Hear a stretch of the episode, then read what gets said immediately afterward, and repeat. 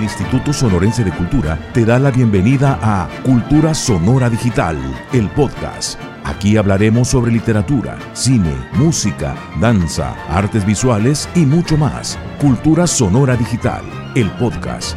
Iniciamos. Fidel Gastelum, él es escritor, él es, docente, es maestro y tiene, a mi ver, un, un hábitat privilegiado su mirada siempre con vista al mar y además ejerce la pesca. Hoy tenemos el privilegio de conversar, de conversar con Fidel Gastelum. ¿Qué tal Fidel? ¿Cómo va todo por allá? ¿Qué tal, maestro? Pues aquí todo transcurre normalmente, haciendo nuestras cosas, nuestras actividades diarias. Cuéntanos un poco, cuéntanos un poco de tus actividades diarias, por favor. ¿Cómo son? ¿Qué es lo que haces? Digo, es obviamente totalmente distinto a lo que uno hace eh, en la ciudad, ¿no? Cuéntanos para que sepan nuestros escuchas de qué va lo que haces. Bien, pues aparte de llevar ahorita el programa Escuela en Casa con mis alumnos de mi comunidad, eh, estamos ahorita, nos dedicamos a la pesca y mi familia y todo el poblado que se dedica a la pesca, precisamente ahorita estamos festejando eh, que hayamos rescatado a unos náufragos que se habían perdido, ¿no? Y vamos todos los días, ahorita está la pesca del tiburón, acaba de pasar la pesca del camarón, y ahorita estamos en eso, pescando mantarraya y tiburón grande. Todos los días, en la noche, en la tarde, salen las pangas, a mar abierto, pescan toda la noche y en la mañana vamos a recoger a los pescadores. Estamos trabajando, gracias a Dios. ¿Desde qué comunidad nos hablas? Moroncari. Moroncari. en Guatabampo. ¿Qué significa? Eh, Moroncari significa la casa del moro. Casa del moro. Eh, Moroncari es una de las primeras comunidades eh, conocidas, ¿no? Eh, a la que se hace referencia como una de las primeras comunidades que fue visitada por, por los españoles, precisamente la Casa del Moro, eh, el nombre se deriva porque se cuenta que en aquellos tiempos de la conquista de la colonia pasaban por, por lontananza los barcos, las carabelas, los, los barcos de los españoles y de aquí los indígenas escuchaban los eh, cañones, ¿no? los balazos, que nomás para, para hacer presencia los españoles lanzaban señales y a veces vieron bajar un que otro español a cazar conejos, venados, y, y oían, escuchaban los estruendos de los fusiles, les tenían miedo y la Casa del Moro se deriva porque precisamente alguna vez eh, cayó un náufrago a la playa y se vino a este lugar donde hizo su casa y ahí empezó a interactuar con los, con los aborígenes hasta crearse una, una bonita historia que, pues alguna vez eh, se ha contado, yo la he contado en algunos escritos y, y pues está muy bonito, es el origen de nuestro pueblo. Aquí vivimos nosotros. Como podemos escuchar, Fidel pues es hábil, es hábil para la narración, es un juglar naturalito y bueno, y con tanta experiencia, con tanto bagaje, me llama la atención lo que dice lo, lo que dice Fidel de los náufragos, como como decirlo como algo cotidiano, ¿no? Cuando realmente pues un náufrago seguramente debe ser un acontecimiento, pero bueno, Fidel ha vivido, ha vivido estos acontecimientos y ha sido testigo. Eh, y Fidel en esta habilidad de contar, pues él también es narrador y autor de una novela que lleva por título Dinero Fácil y que lo publicó La Biznaga Cartonera, esta editorial de cartón, esta editorial hecha a mano. Fidel, cuéntanos un poco respecto de esta novela, cuáles son las premisas que te estableces, cuál es el punto de partida, ¿Qué contiene? Haznos una sinopsis, por favor. Bueno, eh, todo surgió a partir de pues mi curiosidad más que nada y, la necesidad de, experimentar, escribir, ¿no? Porque siempre fue un sueño escribir y he escrito toda mi vida sin rumbo nomás escribir cosas porque, porque se da. Usted sabe de qué estamos hablando. Uno quiere escribir y escribir, escribir, se relaja. De eso yo eh, me puse a escribir, alguien me contó una historia muy interesante, me emocionó y me puse a escribir esa historia. Eh, la engarcé con la de narcotráfico. Y luego la escribí y ahí la tuve, ahí estuvo, ahí estuvo, pero mi misma necesidad de escribir me fue haciendo hacerle, anexarle pasajes que yo iba escuchando de la guerra del narcotráfico cuando estaba, ¿no? Entonces fui engarzando sucesos reales, imaginarios, eh, las pláticas de mis amigos, que en ese tiempo era casi natural, ¿no? En los ochentas, eh, noventas, el tráfico hacia Estados Unidos con, con drogas, con marihuana, en este caso era algo que los jóvenes eh, lo hacían con naturalidad como una forma eh, de ganar dinero, ¿no? Un poquito, eh, se oye muy, no sé, a mí se me antoja que puede ser increíble, sin embargo llegó un momento en que en estos terrenos eso de llevar marihuana a Estados Unidos era algo casi normal y se daba en forma natural. Y de ahí surgieron muchos sucesos, muchas aventuras. Aquí andan esos ex narcotraficantes eh, que nunca agarraron fama, ni dinero, ni nada. Todos los que me contaban algo siempre terminaban diciendo que lo único que les había quedado es el miedo, ¿no? la inseguridad y el temor a, que el pasado los alcanzara. De suerte ya han pasado mucho tiempo y, son cosas que se pueden contar ya. Es algo que, que toda la gente ha escuchado y así me fui poniendo a escribir, escribir, escribir hasta que llegó un momento en que tenía yo tantísimo material y, basura, si tú quieres, en mi computadora. Entonces me metí al Google y ahí puse cómo hacer una novela, se me ocurrió que podía hacer una novela y ahí me dieron los pasos y seguí los pasos y armé mi novela. Eso es en realidad lo que, lo que hice en, el pragma, y el mensaje es precisamente que hay tanto niño, tanto joven que añora, sueña, quisiera, se imagina triunfando en el narcotráfico y, convertirse en ese personaje que, que todos sueñan, ¿no? De, carros del año, de, mujeres hermosas, de viajes, de felicidad, de la felicidad que supuestamente da el dinero. Y, y, que es un dinero, la misma prensa lo ha etiquetado de dinero fácil. Entonces yo vi que de ninguna manera es dinero fácil, es algo completamente diferente.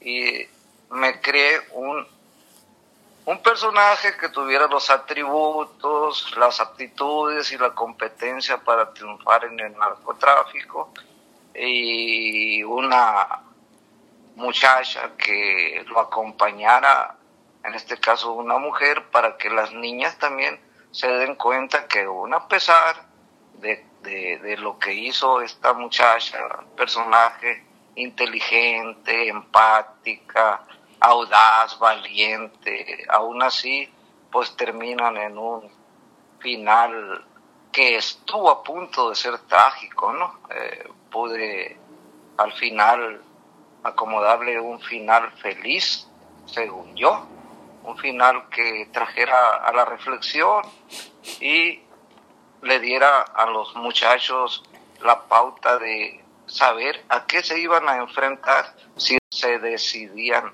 por adoptar ese camino, ¿no? El camino del narcotráfico, de la drogadicción y todo lo que iban a pasar, cómo resolvió, cómo resolvieron los personajes, cómo les ayudó la fortuna, cómo su inteligencia y, y, y, que se pongan en, las, en los pies de, los personajes para ver cómo iban ellos a resolver su situación.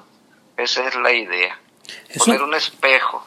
Es, una, es una novela, es una novela apreciable, escucha, querido Fidel, eh, que tiene muy bien definidos sus personajes. Eh, parecería que el escritor los conoce de primera mano, parecería que el escritor ha intimado con él, con, con ellos, con los personajes, y es una novela que tiene muchísimo, muchísimo humor. Es una novela en la que no le sale bien constantemente las cosas a los, a los estos narcos, ¿no? O principiantes de, narcotraficantes. Es una novela que donde se resalta y se destaca mucho esas atmósferas, esas locaciones muy bien construidas, donde, insisto, el escritor las conoce de primera mano, y, y, mucho, mucho el sentido del humor. ¿Es, ¿Eso es a propósito, Fidel? Eh, no, no precisamente. Lo que pasa es que algunos me han preguntado que si qué estilo de, de, narrativa utilicé. Simple y sencillamente mi respuesta ante esto es de que es un estilo que no tiene escuela, no, no, no estudié para escritor, no, nunca me preocupé por, por, por buscar ese estilo, ese, simplemente es algo que nace de mi forma de, ser y de platicar.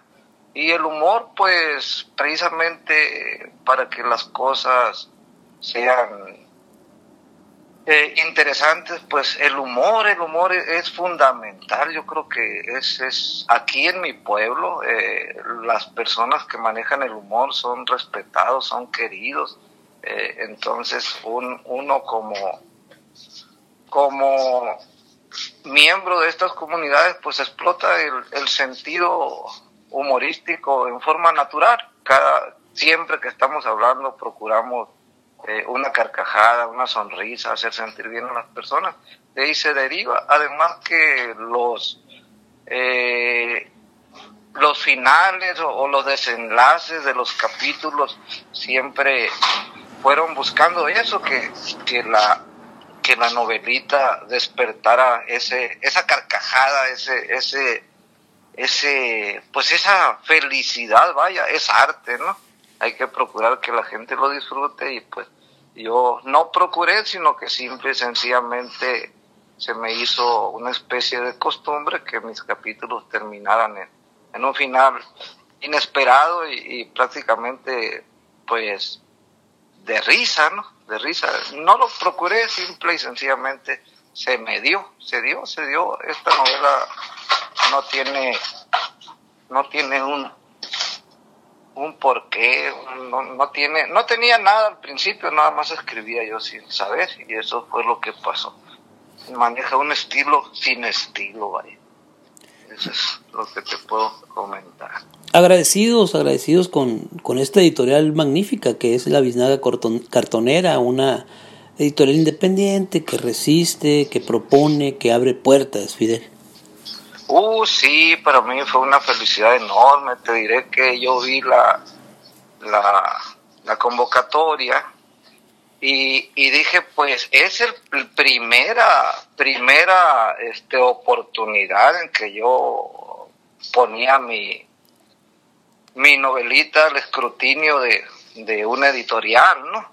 Eh, la novela, vamos a decir que consta, la novela entera consta de alrededor de 80 mil caracteres y ahí me pedían 40, entonces eh, para poder participar simplemente la partí por la mitad y empecé del medio.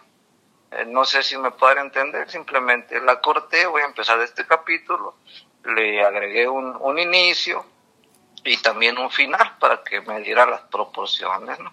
Eso fue lo que pasó y cuando yo participé estuve esperando el 22 de diciembre que daban el veredicto y, y, y no salió y me cansé y me dormí y otro día busqué y no había nada, ya y me olvidé porque no podía ser posible que en la primera participación mi novelita hubiera ganado. Y te cuento que por acá en mayo recibí una llamada, estaba yo platicando con un hermano y, recibí una llamada a mi teléfono y me hablaron que me hablaban de la editorial cartonera que ya se me había olvidado, ya había pasado a nada. Y, y la biznada cartonera, ¿qué, qué, qué? ¿Qué? ¿Qué? Somos de la editorial la biznaga cartonera. Ah, sí, me, algo se me movió y ya me acordé. Órale, le dije, sí, sí, sí, ¿qué pasa? No sabe usted que ganó el, el, concurso de qué. Ahí fue donde recibí la noticia. Eh, meses después de, de, de, haber ganado, yo recibí la noticia. Pues me impresioné. Yo creo es la sensación más hermosa que he recibido en mi vida, ¿no? Algo que se puede si alguien me preguntara cuál es el momento más feliz de tu vida, yo con toda la seguridad hubiera dicho que es haber recibido esa noticia en ese momento. Fue algo muy, muy bonito y, y así, así fue como pasó después eh, la premiación y todo eso. Fue algo muy hermoso y agradecido con los muchachos que se hayan, me hayan dado el honor de de darme ese reconocimiento. Estoy muy feliz, muy contento. Los admiro mucho, casi te puedo decir que los quiero porque son puros muchachitos, jovencitos, educaditos, limpiecitos. No sé, me gustan mucho los plebes, eh, cómo se manejan, cómo hablan, cómo trabajan, su sencillez y su humildad también, ¿no? De, de, darle a, de, darle honor a, a, los valores y no a, no a las cosas. Ellos trabajan para el espíritu, para el ser, no para el tener.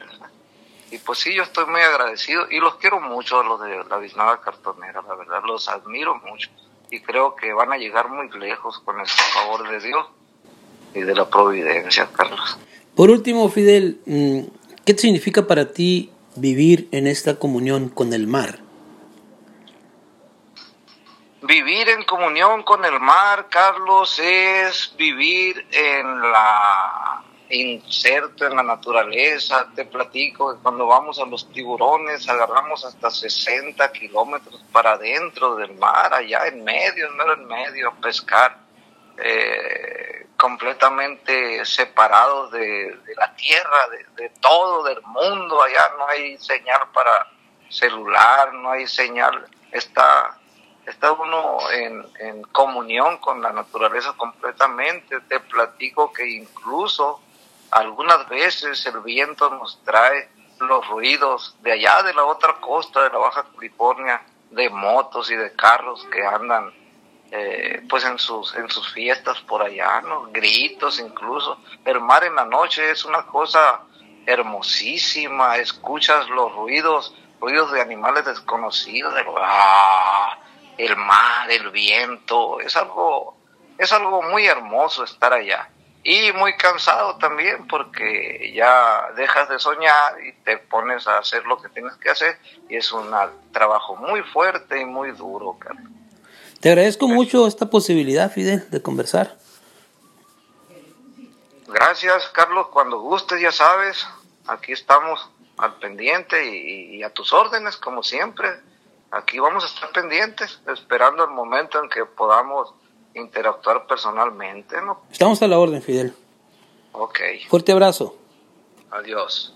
A usted, apreciable, escucha, lo conmino para que continúe, continúe acompañándonos a través de nuestras diversas plataformas de Instituto Sonorense de Cultura con esta serie de podcast que hemos estado, que estamos llevando para la difusión de los que hacen, de los que hacen de la vida, los que hacen el arte.